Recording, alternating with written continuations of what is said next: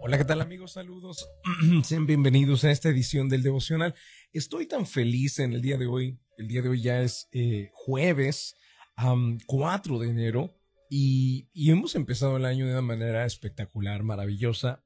Veo en, no sé, percibo, siento y veo, noto mucho entusiasmo en las personas en general esto es el, o sea, el entusiasmo y el deseo de ir hacia adelante, de crecer, es el resultado de días de descanso. Y cuando venimos de descanso, el cuerpo se renueva, el cuerpo se, se, resetea, se restaura, eh, pensamientos, emociones se acomodan en su lugar, se ordenan, y entonces la gente naturalmente, después de un descanso, viene con deseo de lo que sigue. ¿Hacia dónde voy? ¿Cuál es la próxima meta? Y eso es lo que percibo, queridos, eh, a nivel general, en las personas, lo veo, lo miro, lo observo, se, se transmite, las personas lo transmiten y se puede notar, se puede ver. Y si eso es algo que a ti te está pasando en este momento, ese, ese deseo, ese impulso de ir hacia adelante, de crecimiento, de avanzar, de verdad, manténlo y sosténlo de una manera importante. Bueno, yo te voy a decir cómo lo ibas a sostener, eh, cómo hacerlo, eh, para que no suceda que a las semanas pierdas ese entusiasmo o esa motivación o, ese ímpetu, ese impulso del inicio de año. Eh, te lo voy a decir, pero este domingo, porque precisamente el día de hoy quiero, además del versículo que voy a compartir contigo, este domingo, que es domingo 7 de enero, que es el primer domingo del año, escucha bien, primer domingo del año, es bien importante, primer eh, reunión de domingo en nuestra iglesia de Georgia, voy a estar enseñando un tema que es importantísimo, no solamente de cómo sostener ese impulso, que ya estaba a punto de decirte ahorita algunas estrategias, ¿ok? Sino lo más importante, vamos a hacer algo que te voy a compartir mi versículo favorito, por cierto, en el día de hoy. Está escrito en el libro de Habacuc, capítulo número 2 y versículo 2. Voy a leerlo en específico en este día en la versión Dios habla hoy del 94. Una versión que me gusta, es muy clara y mira lo que dice. Habacuc capítulo 2 versículo 2. El Señor me contestó, escribe en tablas de barro lo que te voy a mostrar, de modo que pueda leerse de corrido. Aún no ha llegado el momento de que esta visión se cumpla, pero no dejará de cumplirse. Tú espera, aunque parezca tardar, pues llegará en el momento preciso. Queridos, estos versículos son poderosos y hay un contexto que voy a explicar el domingo en la iglesia de Georgia. Pero hay un principio. Entonces, hay un contexto y hay un principio.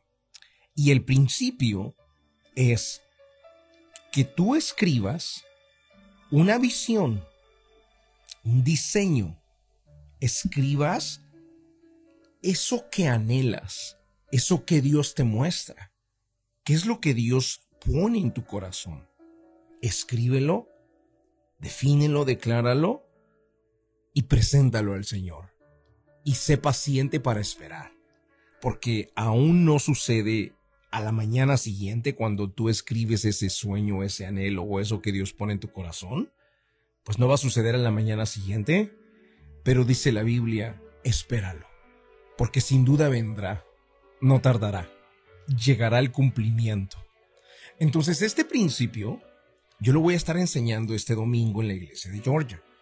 Hay una diferencia bien marcada, bien marcada entre propósitos de año nuevo y deseos que la gente hace comiéndose con uvas, 12 uvas. Yo sé que ya esto pasó hace cuatro días atrás. Yo sé que la gente ya eh, que me está escuchando pensó en propósitos probablemente tú pensaste ya incluso en propósitos de año nuevo y estoy casi, casi que noventa y tantos por ciento seguro que han sido propósitos muy generales. No son claros, no están bien definidos y no cumplen con las reglas de este principio que está en Habacuc 2.2. Por ejemplo, muchos dicen, pues bajar de peso pues, es un propósito muy general. No dice nada, no no vas a cumplir nada porque bajar de peso es muy general, no le tira a nada, es como tirar golpes al aire. No hay un avance. O hay personas que dicen, este año sí voy a aprender inglés y voy a estudiar inglés. Voy a aprender inglés. Y es, una vez más, algo muy general, pero muy general. Es como si yo tengo el propósito de, ay, voy a aprender alemán. Sí, pero es muy general. Ahora, hay otra base, otros principios. Número uno, es, es algo que Dios me está poniendo en el corazón. Es algo que Dios me está mostrando hacer y revelado. ¿Qué parámetros hay? Entonces, este domingo, queridos, nosotros vamos a estar en la iglesia de Georgia con lo que es tu visión en el altar. Porque la visión que vas a, a recibir de parte de Dios y lo que vas a escribir y declarar para este año, lo vamos a presentar en oración. vamos a levantar al altar de Dios. Y te voy a enseñar cómo hacerlo. Te vas a sorprender cómo personas en años y ediciones anteriores, esto nosotros lo venimos haciendo en la iglesia de Georgia por 15 años ya, ¿eh? No es algo nuevo. 15 años. Y les enseño a las personas que a diferencia de los propósitos de Año Nuevo, esos deseos que la gente hace comiéndose una uvita, que se les olvidan, que son muy generales, que no le apuntan a nada, que es como tirar golpes al aire, que pasa el tiempo y nunca logré nada, porque fueron deseos vanos, deseos vagos, fueron deseos que no tenían fundamento. Queridos, nosotros tenemos a un Dios sobrenatural y poderoso. Nosotros tenemos principios bíblicos y espirituales. Y este es un principio. Escribe la visión, declárala en tablas de barro, en tablas de arcilla, para que se pueda leer de corrido. Ahí hay claves que te voy a decir este domingo. Ahí hay claves. Una visión que se pueda leer de corrido. Aunque la visión tardará algún por un tiempo, es decir, no se va a realizar mañana, en una semana, en tres semanas, pero sí se va a realizar en los próximos meses en este año. Se establece. Yo te voy a enseñar a establecer esa visión. Te voy a enseñar a establecer también y presentarla delante de Dios, definirla, aclararla, declararla. ¿Y qué va? ¿Y después qué hacemos con eso que escribimos? ¿Lo dejamos ahí olvidado? ¿Qué hacemos con eso? Bueno, este domingo en la iglesia de Georgia te voy a enseñar esos principios que me han permitido aplicar y ver avance cada año, ver logros realizados, ver lo sobrenatural. Y hay algo bien poderoso de esto, queridos. Cuando nosotros establecemos una visión, la establecemos de manera que apele a lo sobrenatural. Es decir, establecemos y declaramos una visión por escrito que no sea tan fácil de alcanzarla humanamente. Porque si es algo que yo puedo hacer por mí mismo, es simplemente una meta por alcanzar. No involucra a Dios. No necesita a Dios. Por ejemplo, una persona que ahorita me está escuchando, bajar 20 libras en este año, no necesitas a Dios, querido. No lo necesitas, así. Lamento mucho decepcionarte si te decepciona este comentario que estoy haciendo, pero ponerte una meta de bajar 20 libras en este año, ¿para qué necesitas a Dios para eso? Yo te lo digo rápido cómo hacerlo sin que sin que tengas que ir a la iglesia. Vete al parque tres veces a la semana por lo menos, a caminar media hora. Corta un poco de tus carbohidratos, come menos carbohidratos, ¿ok? Eh, sáltate una comida, de preferencia la cena. Haz tu desayuno, eh, lunch por ahí. Uh, si tu desayuno puede ser a las 9 de la mañana y tu lunch puede ser a las 3, 4 de la tarde, ya no hagas la cena, rápido vas a perder esas 20 libras. ¿Para qué necesitaste a Dios? Te das cuenta cómo hay cosas y hay principios importantes. Ahora, cuando nosotros escribimos una visión y la declaramos en tablas, apelamos a lo sobrenatural, a Dios. Bajar 20 libras no es una visión. Señor, esto es sobrenatural y poderoso. Esto que estoy describiendo no lo puedo alcanzar por mí mismo. Por más que me vaya al parque, por más que me esfuerzo, por más que intente, Señor, te necesito.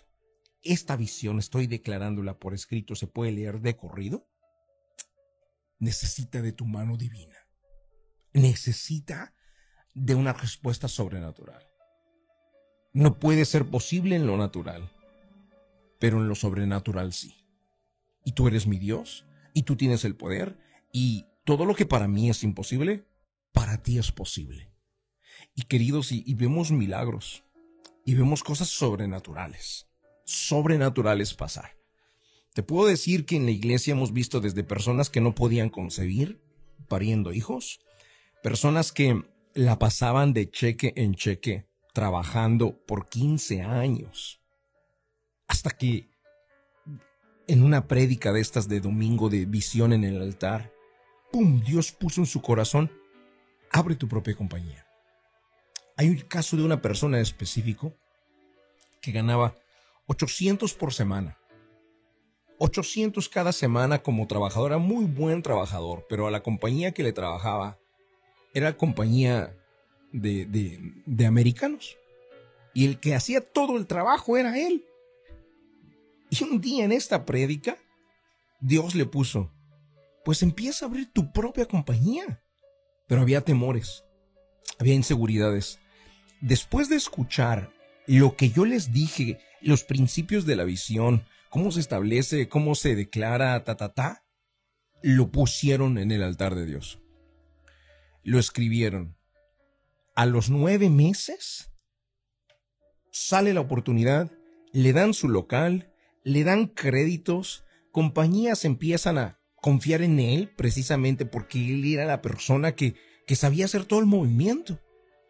Sale en paz y en bendición del lugar donde estaba trabajando, empieza su propia compañía y en ese mismo año, a los tres meses de abril antes de terminar ese año, ya estaba facturando 22 mil dólares mensuales.